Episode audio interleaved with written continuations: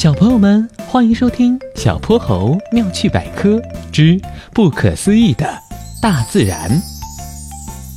智斗比特犬打手，在声音模仿大赛中，禽鸟阿亮取得了冠军。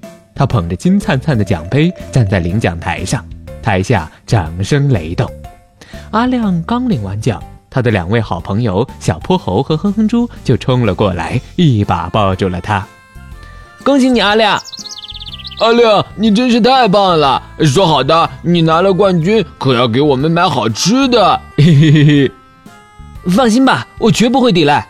要去的超市离比赛场地比较远，为了走近路，他们特意选了一条小巷。但走了一半，哼哼猪连连摆手。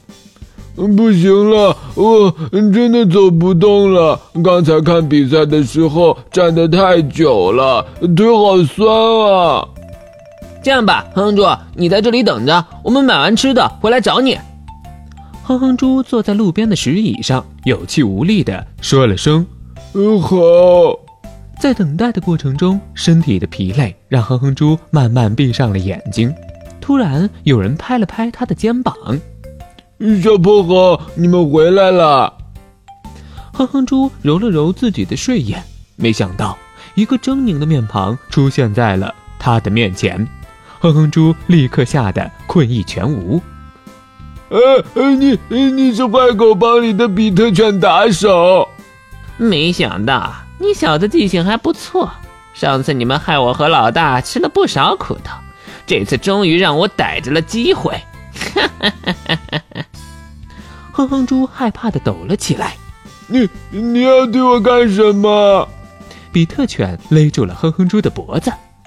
这个嘛，我先把你带回去交给老大，等待他的定夺。此时的小泼猴和禽鸟阿亮拎着零食回来了。眼尖的小泼猴发现了比特犬打手的踪影。别过去！小泼猴轻轻地对阿亮说。并示意他躲在拐角处。小泼猴的大脑高速运转着。比特犬打架很厉害，我们三个联起手来也打不赢。而且这里没什么人经过，我们找不到帮忙的人。眼看哼哼猪就要被比特犬打手抓走了，小泼猴急得像热锅上的蚂蚁。忽然，他的视线瞥到了阿亮的奖杯。小泼猴灵光一闪，有了！小泼猴马上凑在阿亮的耳边，把他的想法告诉了阿亮。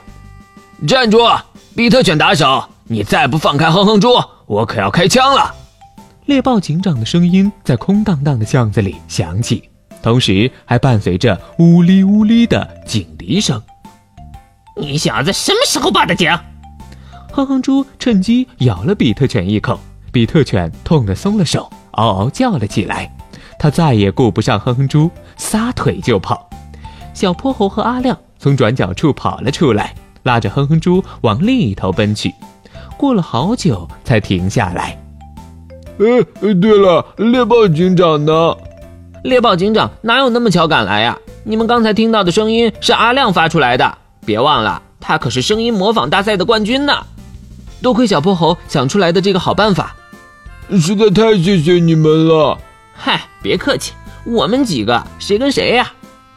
对了，阿亮，你这个技能到底是怎么练的？也教教我吧。禽鸟阿亮自豪地把白色长羽毛盖在头上，金状羽毛向两侧竖起，昂首挺胸地踱着步说：“这个啊，恐怕教不了。我们天生就能歌善舞，还可以模仿各种动物的声音，比如你的轰轰轰轰声，还有汽车喇叭声。”斧头伐木声、火车喷气声，通通不在话下呢。嘿嘿，来来来，咱们三个吃点零食压压惊。小泼猴妙趣百科，一天一个小知识。小朋友们，欢迎大家把心中的大问题、小问题在评论区告诉小泼猴。如果你的问题被选中，小泼猴不但会用一个故事告诉给你答案，还会有一件小礼物。送给你哟。